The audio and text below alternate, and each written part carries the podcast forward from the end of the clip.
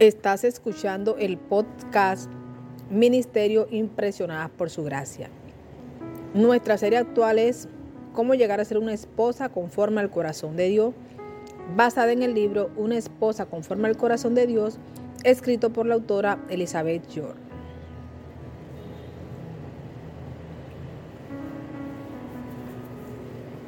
Acompáñanos a reflexionar sobre aprender a comunicarse.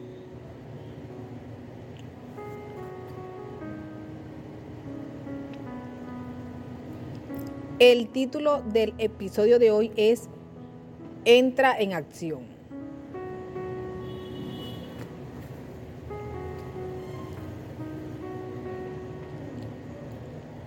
En la temporada anterior aprendimos que el compañerismo es uno de los privilegios y bendiciones del matrimonio. Salomón lo expresó con las palabras, mejores son dos que uno. Es indiscutible que como esposas podemos expresar nuestras inquietudes a nuestro esposo. Sin embargo, un hablar sabio semejante a una manzana de oro con figuras de plata y una gran capacidad de persuasión son todo lo que necesitamos para decirlo como corresponde. Si fallamos en aplicar estos principios de la comunicación agradable, entonces debemos hacer un alto quedarnos calladas.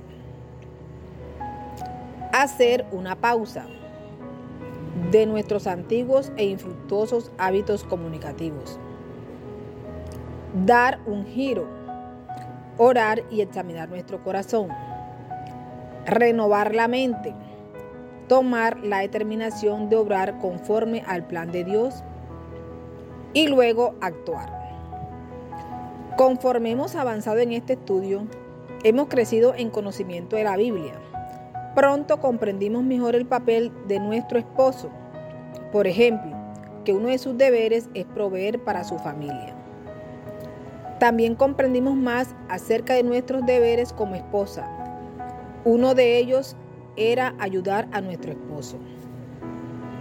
Y además descubrimos los métodos de comunicación divinos que resultan no solo los mejores, sino los más excelentes, los cuales hemos estudiado en esta tercera temporada. Ahora quisiera compartir contigo algunos consejos acerca de cómo comunicarnos al primer indicio de frustración o de autocompasión. Callar. Siempre que mis emociones llegaban a un límite riesgoso, oraba de nuevo y enseguida hacía lo necesario para detenerlas quedándome callada. Esperar. Por ejemplo, tu esposo cuando llega a casa está cansado después de un largo día de trabajo y casi en el límite de su resistencia. Y cuando esto sucede, lo mejor es esperar el momento oportuno para hablar. En nuestro caso, podemos optar por acordar una cita semanal en un lugar para poder hablar. Anotar.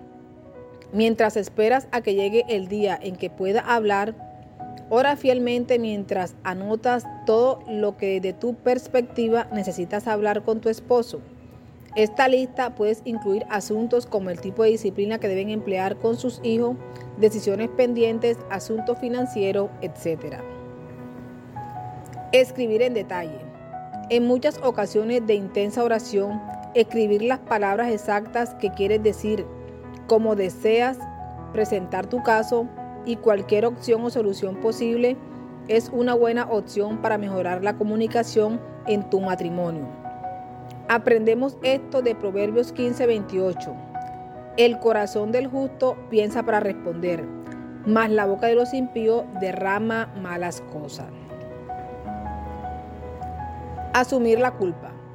Esta es la forma de comunicarte con respecto a asuntos serios en un espíritu afable y apacible, como en Primera de Pedro 3:4.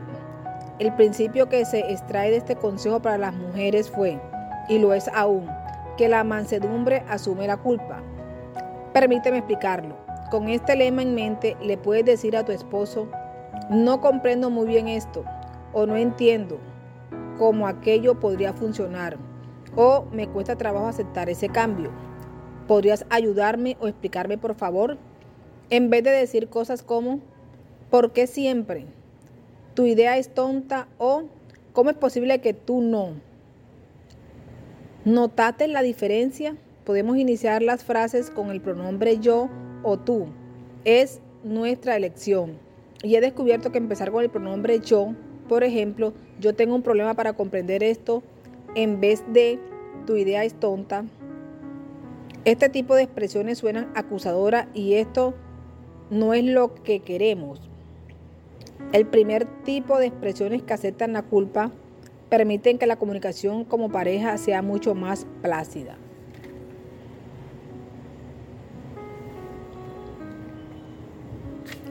Gracias por acompañarnos el día de hoy. Nuestra oración es que el Dios de nuestro Señor Jesucristo, el Padre Glorioso, te dé el espíritu de sabiduría y de revelación para que lo conozcas mejor y que asimismo sean iluminados los ojos de tu corazón para que sepas a qué esperanza Él te ha llamado.